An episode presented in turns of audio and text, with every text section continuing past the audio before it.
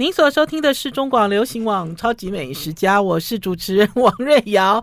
为什么刚刚一开场的时候笑得这么开心？好啦，今天要跟大家聊小吃。前一阵子呢，呃，去做了一个评审，这个评审跟台湾小吃有关。呃，这个评审应该很快就会公布了吧？应该就是联合报所做的台湾第一届、全国第一届的五百碗。呃，五百盘大家已经很熟悉了嘛。五百盘连续办了三年，哈，今年一样也有。然后呢，呃，可是今年加做了五百碗。五百碗是什么？五百碗就是小吃。当然不能告诉你我到底把票投给谁。可是呢，因为他还没有公布嘛，哈。可是我可以告诉你我的心情。呃，那天呢，他打电话给我。呃，联合报的钱青青，联合报的总经理打电话给我，他说：“瑞瑶姐，我们要做五百盘的，你来做我们的评审好不好？”他说：“看你哦，都有全市，就全台湾各地都吃小吃。”我那时候一口就答应下来了。可是答应完了之后，我就有点后悔。后悔的原因是因为我只有十票，哈，跟五百盘一样，十票要怎么选台湾小吃啦？听众朋友。今天不要讲我啦，讲你们好了。要让你们来讲你们心目中最喜欢吃的台湾小吃，十票怎么够啊？你给我一百票差不多吧，是不是？没错嘛，对不对？从街头巷尾，从北台湾到南台湾，甚至离岛，天哪！我今天就算我要写金门，金门我都可以投十票了。更不要讲全国，好，那所以呢，我自己呢就开始在找啊，因为呢这次的这个评选的规则不限于一年内，哈，就是你所吃过的、曾经吃过的都可以。因为如果是五百五百盘的话，就要限是一年内吃过的，你自己付钱的美食，还是有人付钱的美食，哈，类似像这样子。那所以我就去我的这个呃云端去抓照片。我其实一开始哦没有抓照片，一开始拿了一张这个月历纸，然后就开始写，好，就是还就是你印象中你最深刻的，你想要什么的，你就先写下来。那张纸哦就写哦超过三十碗了，然后呢我又去看照片，好，因为我怕有遗漏，我就从我这个云端哦，云端应该就是从二零零三年开始。好，一个是记忆中，我记忆中最深刻的，然后另外一个呢，就是云端，哈，就是就是云端上从二零零三年开始有记录的，哈，我就去找，哈，我就去找那个，呃，我自己觉得好吃的小吃，好，抓了超过两百张照片，哎，超过两百张，而且是很节制的抓，哈，就是很节制的抓两百张，然后呢，自此之后就开始烧脑。烧脑了快一个礼拜，就在想我到底应该要给谁？好，到底谁可以拿到我的票？然后呢，呃，理由是什么？好，我甚至于呢在想说，不行，我要排除我的情感理由。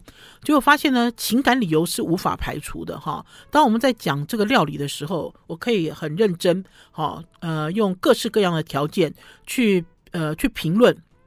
一道菜的好吃与否啊，这道菜包括它的选料，包括它的刀工，包括它的火候，包括它的调味，包括它最后盛盘，包括它这些哈呃里里外外加起来加总的这个滋味。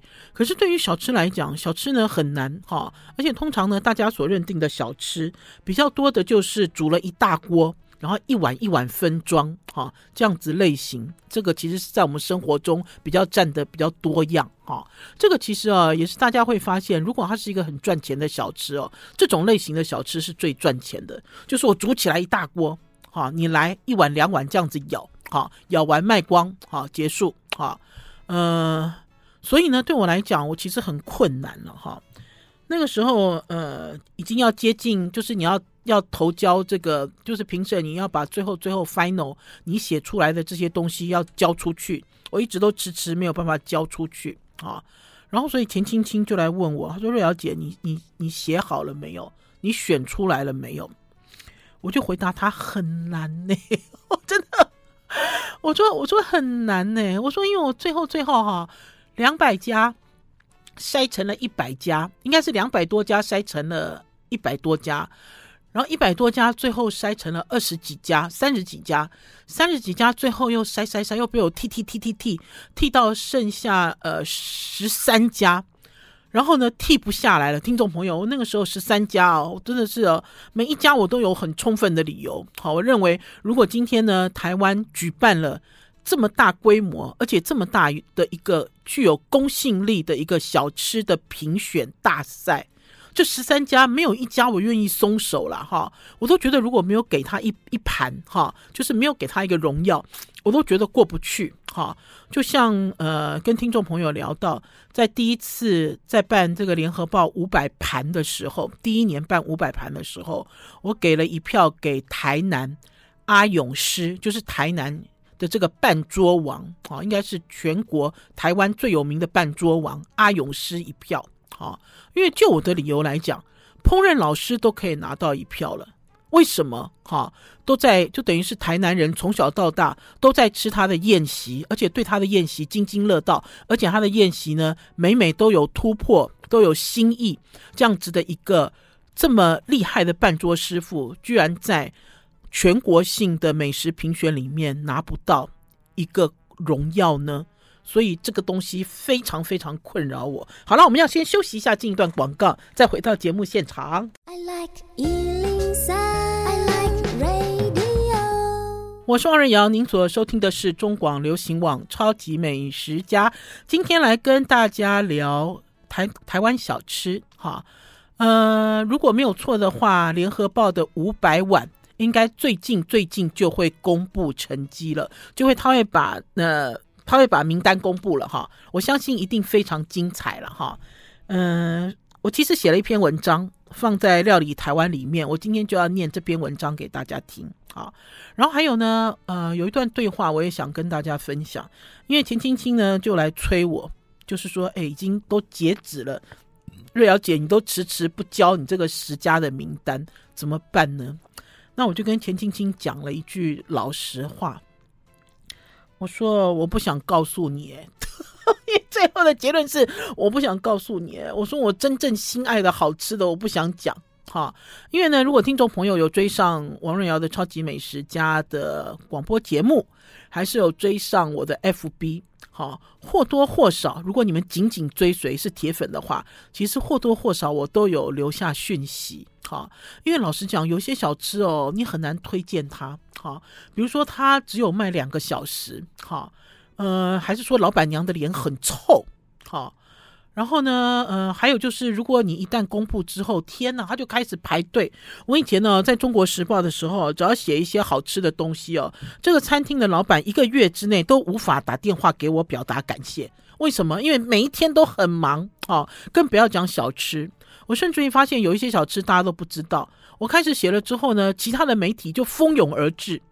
然后呢，甚至于我还看到有一些小吃摊很好笑，明明是我第一个采访他，其他的都是后面追随我而来的一些采访的媒体，他们都把这些采访媒体的报道贴得大大的，你知道，贴在他的摊位上表达感谢。可是呢，却找不到我的文章啊。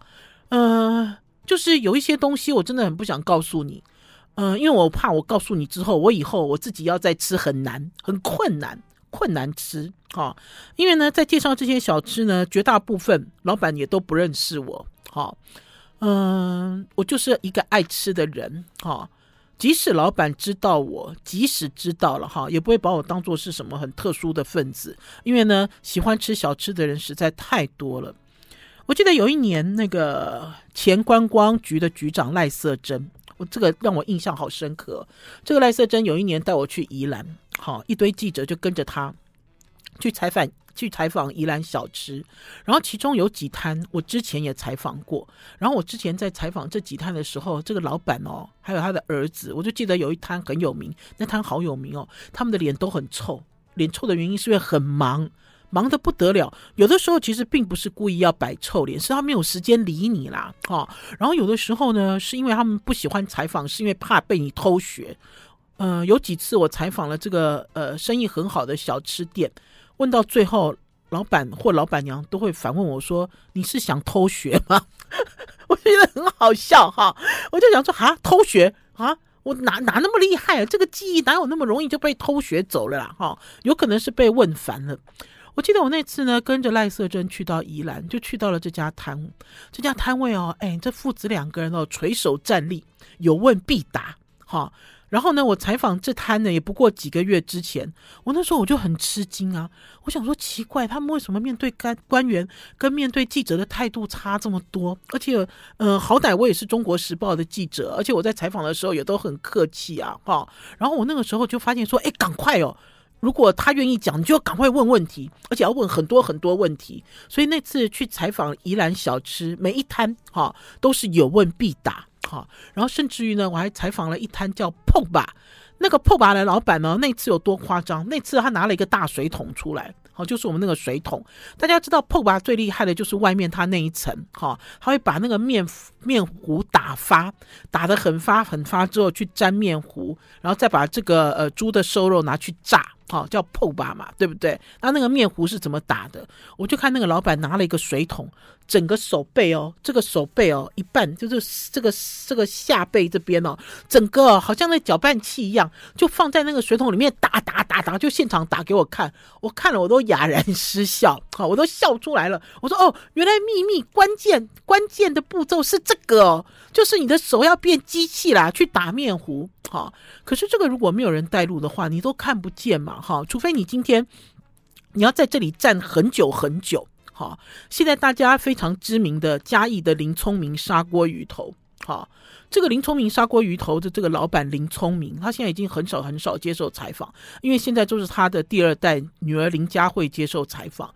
可是呢，我每次只要去嘉义，只要有时间，我去了林聪明，林聪明看到我都把我带带为上宾。都被我当都把我当做好非常要好的朋友，把我请到最里面去，甚至是他的工作区，什么东西都给我看。为什么？我记得那一年也是，那年我在中晚中时晚报工作，我刚进中时集团，然后呢，呃，要去做一个小吃的专题。那一年呢，呃，就跑到嘉义去。那个时候我就问了我在嘉义北港做老师的金华老师，我就问他说，北港除了这个。呃，哪里哪里好吃？我说我想要做一个北港的小吃专题，他就推荐我林聪明。我记得那一天哦，老师要去上课，所以老师哦早早。呃，大概中午十二点多就把我丢在林聪明的这个骑楼下。那个时候林聪明还没有店哦，林聪明就是在一个骑楼下，而且好像呃呃，他的这个骑楼的后面是一个诊所吧，我记得是一个诊所。然后在一个很窄很窄的骑楼下，那所以林聪明还没有来，我就已经来了，我就站在那边，站到林聪明来。林聪明来之后，林聪明就在这个骑楼下备料。他怎么备料？我可以跟大家讲，因为我站了一个下午。哈，你可以讲说瑞瑶姐你没地方去，对啊，我在等我老师下课接我。那你也可以讲说，我就是因为这样子，所以我从头到尾我看完了林聪明砂锅鱼头的制作过程，然后我也跟林聪明变成了好朋友，甚至于呢，呃，变成了呃快三十年的好朋友。然后事后林聪明才跟我讲，林聪明说。我是他第一个采访的记者，好，所以他对我印象特别的深刻。而且那个时候我去采访他的时候，还是一个小姑娘，哎，就是瘦瘦的小姑娘，哈。因为多年之后，林聪明看到我的时候，林聪明说：“哎呦，小姑娘怎么变成一个大贵妇？因为长大了嘛，好，人也长大了，年纪也长大了，好，好啦，林聪明好吃的关键有几个啦。第一个，你看我印象都很深刻。第一个，他会用猪油，哈。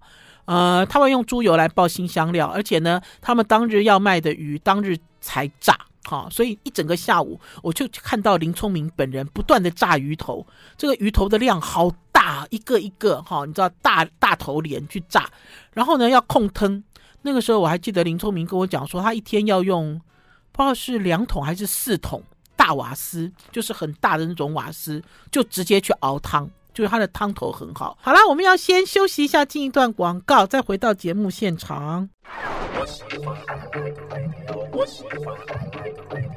我是王瑞瑶，您所收听的是中广流行网《超级美食家》，今天来跟大家聊台湾小吃。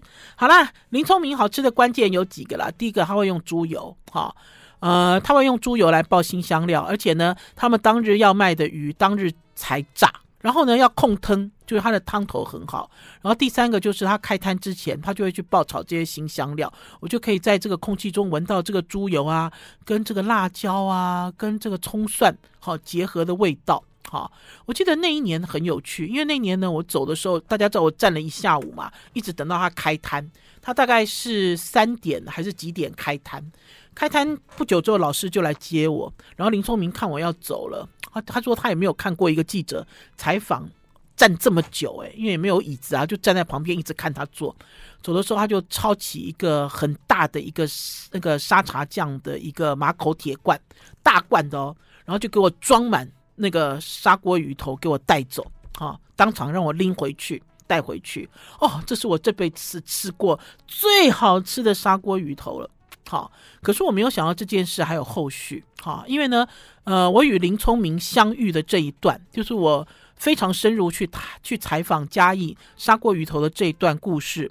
我其实之前有讲过，我记得我有讲过，然后我甚至于还有写在文章里，因为之后很多年前再去找林聪明，我就把这段写进去，然后林聪明就苦笑。林聪明说：“好多人来哦，来打包，都吵着要沙茶酱罐，用沙茶酱的罐头打包。”林聪明说：“我哪来那么多沙茶酱的罐头啊？”好，而且他说这种罐头打包的方式是好朋友、好朋友才会做的事情。好，就是你不是特殊的，你不是最好的朋友，根本没有这个沙茶罐。结果呢，他此言一出之后，他的好朋友又出现了。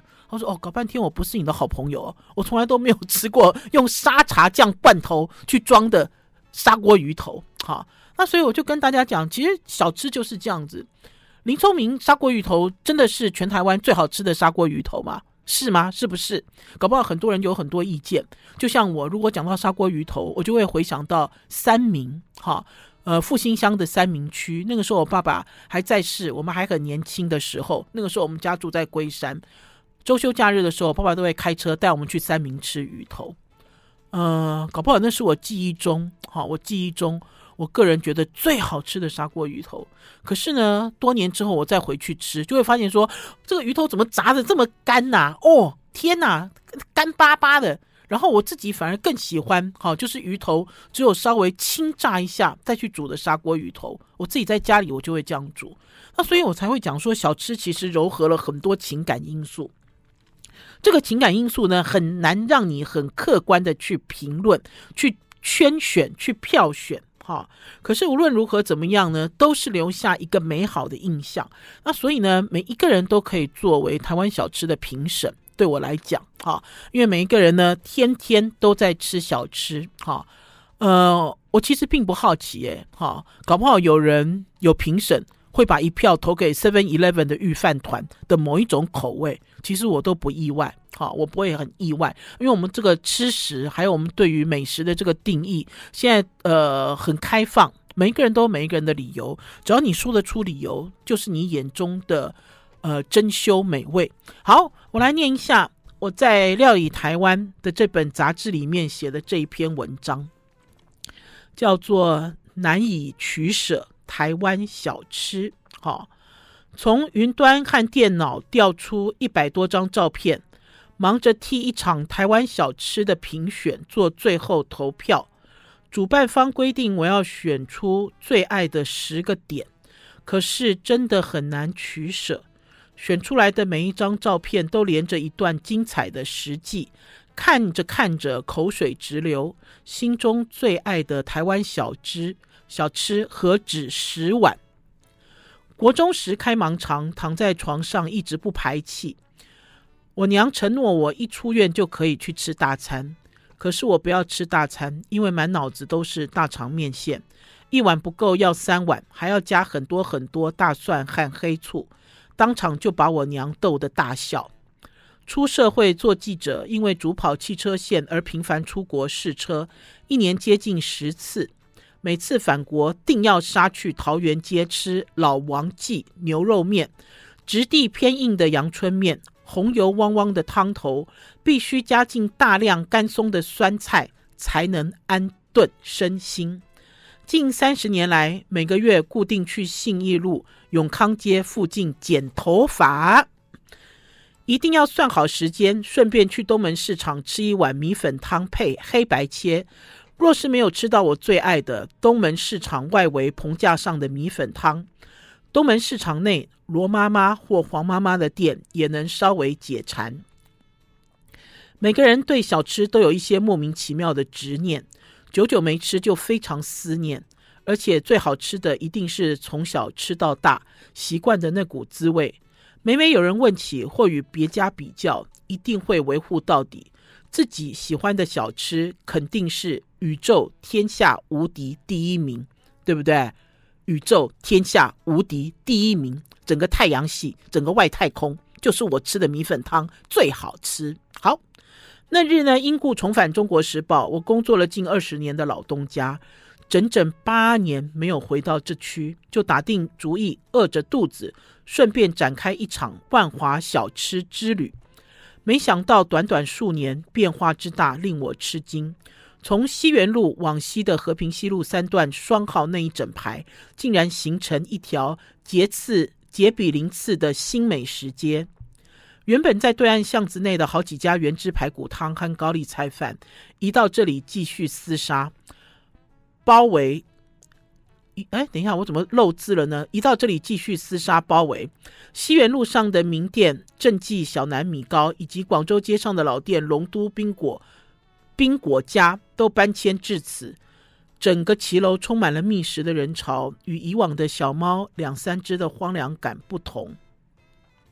过去这段路有零星几家餐厅跟小吃。除了报社长官经常宴饮的艋舺热海海鲜热炒，还有我上班前一定要吃一碗的陈记长鹅专业面线。香港美食家蔡澜在联合报推荐的布袋布袋鲜之科，以及有分忍乐的阿嬷卤肥鸡脚。我循着过去的习惯，吃完面线，拎着鸡脚走进报社，再转进艋舺大道的西园路上，再吃下一碗西园桥下蚵仔汤。这家在西园桥未拆迁前，真的就塞在大桥的下面不大的空间营生。每次经过都会被堆成小山、散发浓郁海港味的鹅啊所吸引。裹上偏厚的地瓜粉的肥鹅啊，一口一口入口都像爆浆又弹 Q 的美味。好了，我们要先休息一下，进一段广告，再回到节目现场。I like 好啦，跟大家介绍台湾小吃的评选，听众朋友可以敬请期待，因为很快就会公布得奖名单。我在这里先跟大家念一下，因为我今年是评审哈。然后呢，我在料理台湾写了一篇文章，这篇文章叫做《难以割舍的台湾小吃》。刚刚呢，跟大家念到了，呃，在西园桥下，曾经在西园桥下，因为西园桥搬迁。而移到这个路边的西园桥下蚵仔汤，我要跟听众朋友讲的是哈，这家蚵仔汤哦，呃，如果在中国时报工作的员工一定不会忘记，因为呢，早期呢，中国时报呢在介绍美食的时候都很加惠周边的这些小吃，所以呢，我对这家蚵仔汤有一个很深刻的印象，就是有一张黑白的这个报纸，哈。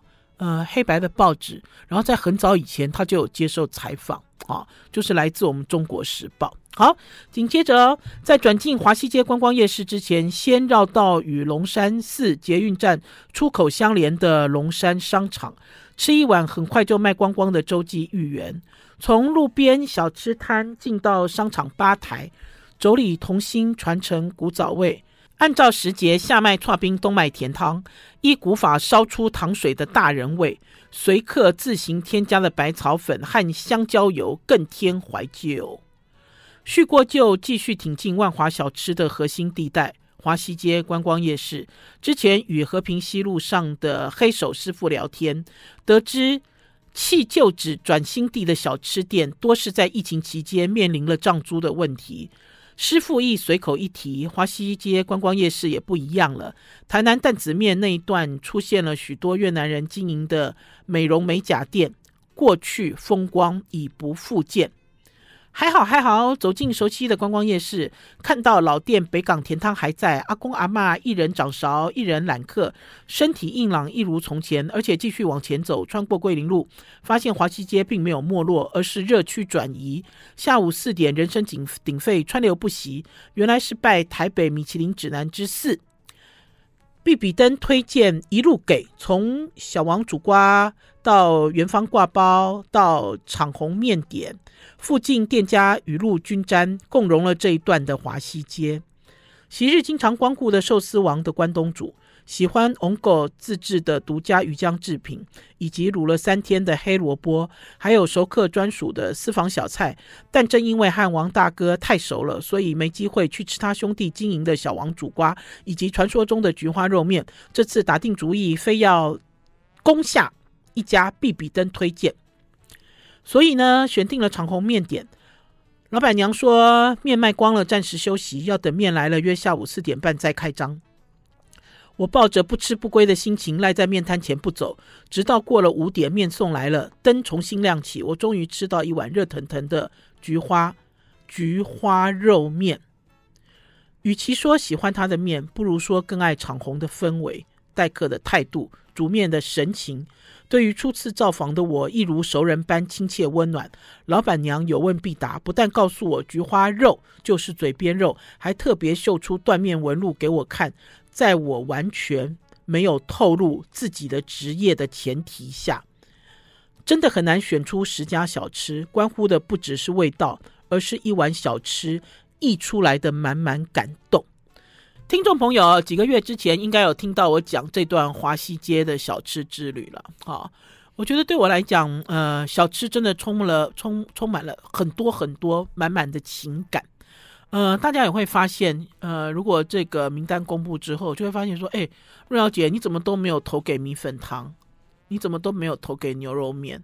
你怎么没有投给俄阿米刷？啊，因为有些东西我真的好爱吃哦。你怎么没有投给你自己也很喜欢吃的这个面食？哈，甚至于呢，我有一家这个蛋饼，哈，很多。然后你就会发现说，其实这个一层一层在筛选的时候，哈，你最后最后你你用来筛选，就最后最后，哈，你筛选的其实那个临门那一脚，其实还是情感的因素。好，我刚才其实有讲到离岛，呃，我们这次啊，应该是讲说，在之前联合报在举办五百盘的评选的时候。离岛是被蛮漠视的啦，因为大家知道找来的评审不一定有去离岛吃过啊，他也不一定是离岛的这个美食家，熟悉离岛的东西。可是，在去年我投给了马祖，哈，马祖呃一家私厨餐厅一票。老实讲呢，呃，在前年。好，前年我去了马祖，吃了好多马祖在地的餐厅，而且因为我们的这个职业的关系，去马祖的时间很短，那所以呢，他们一定会带你去吃最好最好的。就像有一年我去澎湖，听众朋友都觉得很难想象，我那年去澎湖做采访，哈，两天一夜，我吃了超过二十家小吃。真的很夸张哈，可是这个其实并不稀奇啊，因为我们的工作就是这样子。就像早期有一年去花莲做小吃的报道，从早上开始吃，等到晚上，我记得那天躺在床上，因为吃太饱了，躺在床上大概九点多，我就算吃了十五摊这么多。就你采访了、吃了、拍照了，就是用这种密集式的方式去处理。啊所以，我记得我那年去澎湖也是，哈，因为是很紧急的一个采访，呃，就是要做一整版的澎湖小吃，哈，有一版。专门要介绍澎湖小吃，所以很快跟澎湖在地的朋友联络上，然后还有跟所谓的什么观光局之类联络上，很快的筛选出澎湖我要吃的小吃，哈，然后呢安排时间，就比如说几点你要去吃什么，几点你要去吃什么，然后有人专门开车带你去，好，用那样子的方式在采访。或许听众朋友都觉得不可思议，为什么采访会这样子做？可是老实讲，美食记者如果是正常的美食记者，采访是这样子做。不正常的美食记者才会只有超新闻稿而已啦，哈！我在讲是正常的这个采访的状况之下，真的都吃疯了，你知道吃到最后哦，因为你你要拍照、要采访，然后要吃，吃到最后哦，不要讲说眼嘴巴都张不开了，连眼睛都张不开了，哈，整个都被塞的塞爆。那所以呢，在讨论到小吃的时候，我自己就在想。比如说，对于离岛几个离岛，我印象最深刻的小吃是什么？然后这些小吃呢，是否可以跟台湾本岛放在同一个架构上讨论？好，因为呢，大家在投票的时候，在圈选的时候，总是会想说，哎，我一定要给他一票，好，不管怎么样，我一定要给他一票。可是除了这个理由之外，他的这一票哈，因为整个是全国性、全国性的这个台湾小吃的评选活动，他是否可以跟本岛哈相提并论？呃，从它的这个风味，从它的用料，从它的料理，还有包括它一些小吃的缘由跟故事，感动人心的部分，是否可以并驾齐驱？那所以我才会讲说，在做这个评审的时候，我烧脑烧了快一个礼拜。好了，我们要先休息一下，进一段广告，再回到节目现场。我是王瑞瑶，您所收听的是中广流行网《超级美食家》。最近啊，其实啊，林林总总吃了一些东西，在最后一段跟大家介绍。因为呢，今天是礼拜五，明天呢又是 Happy Happy 的休假日了。有很 Happy 吗？我们家季子丽文。哈 喽，看我这样每天疯疯癫癫的哦，每天都在玩乐。好啦，首先要跟大家介绍，呃，世界面包冠军王鹏杰。王鹏杰呢，最近呢，把他的这个曲奇饼干跟台北台北的魁士咖啡做联名哦，真的给大家看一下照片。如果大家没有追上我们的影片，我们会把这些照片上传到王瑞瑶的超级美食家的脸书粉丝专页。王鹏杰啊，做这个面包啊，在南台湾也是很有名啦。然后呢，他应该有一个机会可以来台北开店。假设好，如果顺利的话，我现在其实还不太确定。可是我要给大家看他做的曲奇饼干，他做的曲奇饼干哦，跟他做的蛋黄酥一样，哈，这种酥脆感。让你吃了绝对不会忘记，跟一般市售的曲奇饼干是不同的，哈。可是要跟大家讲，并不代表说市售的曲奇饼干不好吃。我一直一直都很喜欢曲奇饼干，哈，尤其是去了香港旅游之后，因为呢，去了香港旅游之后，就会发现呢，好多人，尤其是早期，大家都喜欢吃那种有小熊的马口铁的曲奇饼干。我那年就是在香港吃到了它的焦糖奶油之后，惊为天人。好，然后重新呼唤起对于曲奇饼干的美好印象。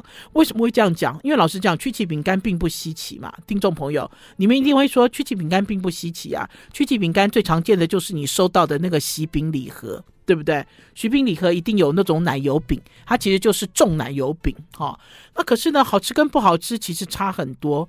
我其实呢有吃了雅培米提，在之前我吃到了雅培米提的原味，就是奶油味，还有巧克力的曲奇饼干，我也很喜欢哈、因为呢，老实讲，曲奇饼干的味道要做得好，没有别的原因，原因就只要材料好，而且最主要的，它的材料就是它的奶油。你的奶油要用的好，它烤出来呢才不会有怪味，然后烤出来呢才会让人家觉得，呃，就是很香很香。可是目前为止我还没有吃到台湾有很厉害的焦糖奶油的曲奇饼干啊。那所以听众朋友如果很喜欢喝咖啡，喝味道比较浓的茶，我就会跟大家推荐这两家曲奇饼干，而且都是新出的。一个就是我的好朋友，我的弟弟。雅培米提他们新出的两款巧克力跟奶油的曲奇饼干，还有与魁士咖啡只有在魁士咖啡才买得到的王鹏杰王鹏杰出的曲奇饼干。好，除了这个之外呢，我要给大家看，呃，前一阵子呢也是很好玩了，因为呢，呃，前一阵子呢跑回家，我妈妈教我做了豆腐卷。我上次呢有跟听众朋友在呃我们的广播里面跟大家分享了豆腐卷，可是事实上呢那天在吃豆腐卷的时候呢，还吃了呃还还另外做了两个东西哈、应该是三四个东西，一个就是豆腐卷也包成了蒸饺，然后也做了春卷型的豆腐卷，然后呢同样做了像类似葱油饼的豆腐卷，就是一层一层的压的扁扁的这种。扁状的豆腐卷，这些呢全部都可以到王瑞瑶的超级美食家、超级美食家的王瑞瑶的 YouTube 频道去搜寻啊。呃，有人跟我讲说，瑞瑶姐 YouTube 频道好难搜哦，因为好像用王瑞瑶三个字在 YouTube 上面好像不止一个哈，好像有好几个。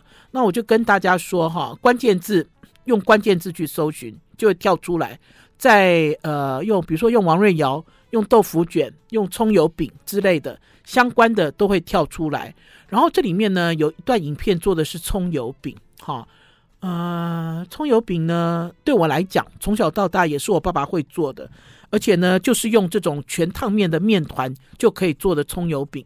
那天因为做完了之后呢，还剩下一块一小块面团，我就吵着要吃葱油饼，那所以宝师傅呢就做了葱油饼。在影片里大家可以看到，宝师傅一边做，他的丈母娘就是我妈妈，坐在旁边指导他。我妈妈八十七岁了哈，我妈妈那天也是努力的要做葱油饼，要把我父亲的记忆传承下来给我看。嗯，葱油饼的类型很多，有的人用发面，有的人用半烫面，然后像我们家用全烫面来做，没有人用冷面做了，因为冷面太硬了。可是葱油饼呢，最重要的是它这个盘卷的样子啊，在宜兰，在三星葱，在几年前、十几年前开始走红的时候，其实台湾葱油饼也出现了革命、革命的一些变化哈。以前的葱油饼都是把葱压在饼里面，之后大家会发现葱油饼变成水管里面塞满了、塞了满满的葱啊。我相信这样子的做法在中国大陆应该是没有啊，因为呃，对于中国大陆来讲，面食就是吃饱的东西。可是对于台湾来讲，面食其实有一点像是在吃巧哈，当点心吃巧哈，它其实不完全哈，并非是主食类哈，并非是主食类。好啦，然后还有就是呢，呃，前一阵子呢，呃，我的好朋友。宝师傅的学生哈，他们从中国大陆旅游回来，给我带来了一个东西，我要给大家看。这个东西哦，其实是豆腐皮哈。可是呢，我一开始收到的时候呢，我吓一跳。吓一跳的原因是因为我以为它是一个皮革类，因为它的表面呢就有纹路。然后去查了之后，才发现在中国大陆，他们称呼它为呃呃。呃，像是牛皮一样的豆腐皮，哈，嗯，我收到之后，其他一叠一叠折起来，然后一开始我们没有第一时间吃，因为带回来的东西太多。然后之后呢，宝师傅把它切丝凉拌，跟葱啊、香菜啊，一点点麻油去凉拌，因为它本身就有味道。天哪，我没有吃过这样子的豆腐皮，诶，这是我第一次。哈，吃到这样类型的豆腐皮，为什么今天在超级美食家介绍给大家看？就是因为想让听众朋友告诉我，台湾有没有人做这样子的豆腐皮？哈，它很柔软，可是呢，它略有厚度。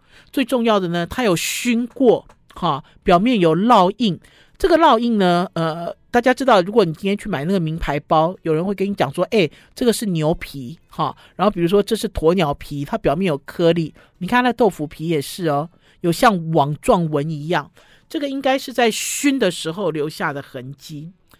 有的时候呢，呃，吃到一些美食，这些美食呢，呃，不一定哈，就你好像你好像吃到很多豆制品，而且豆制品对你来讲好像也很熟悉，可是呢，也会有不认识的东西。就像那一年去到了宜兰，吃到了很好吃、很薄的这个熏豆腐皮，然后呢，呃，店家那个时候很惊艳啊，就跟店家聊天。